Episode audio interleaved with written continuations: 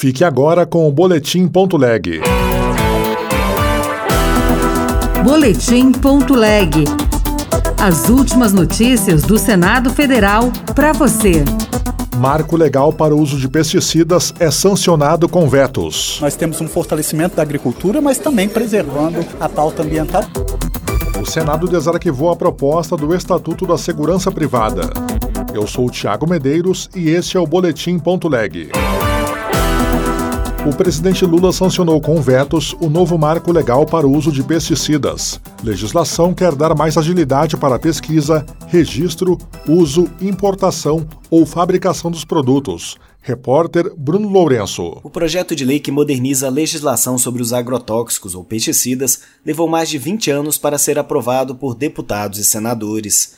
Entre as mudanças implementadas pela agora lei estão a definição de prazos para a liberação do registro, de 30 dias a 24 meses, e facilidades para a importação no caso de emergência sanitária e para a utilização de defensivos biológicos produzidos para uso exclusivo em lavouras próprias.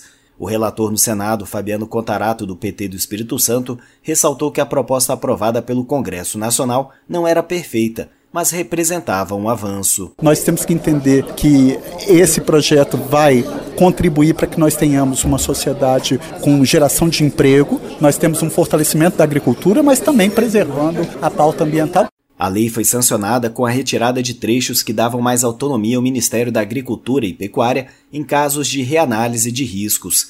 Veto atingiu também criação de taxa que teria os recursos destinados à fiscalização e ao fomento da inovação no setor agropecuário. Deputados e senadores podem derrubar os vetos em sessão conjunta do Congresso Nacional. O plenário do Senado desarquivou o projeto de lei sobre o Estatuto da Segurança Privada e da Segurança das Instituições Financeiras. Repórter Luana Viana. O Senado aprovou o requerimento do senador Wellington Fagundes, do PL de Mato Grosso, para desarquivar o Estatuto de Segurança Privada e da Segurança das Instituições Financeiras. O projeto inicial, apresentado em 2010, foi do ex-senador Marcelo Crivella e propunha o estabelecimento de um piso salarial para a categoria dos vigilantes. O senador Wellington Fagundes afirmou que o projeto precisa ser avaliado com celeridade, pois atrairá investimentos ao país e promoverá novos postos de trabalho. Nós precisamos dar resposta para o Brasil em todos os aspectos, porque isso impede a oportunidade de atrair investimento para o país, isso impede aqui a geração de emprego. O projeto de lei foi aprovado pelo Senado em 2012, mas sofreu alterações pela Câmara dos Deputados em 2016 e passou a tratar da atuação das empresas de segurança, regras para a formação de profissionais e uso de armas e outros equipamentos controlados. Porém, foi arquivado ao fim da legislatura em 2022. Agora, o projeto seguirá para análise da Comissão de Transparência, Governança, Fiscalização e Controle e Defesa do Consumidor. Senado vai analisar em 2024 projetos de lei sobre cigarros eletrônicos. Já estão em tramitação propostas que proíbem a venda para menores e que regulamentam os produtos.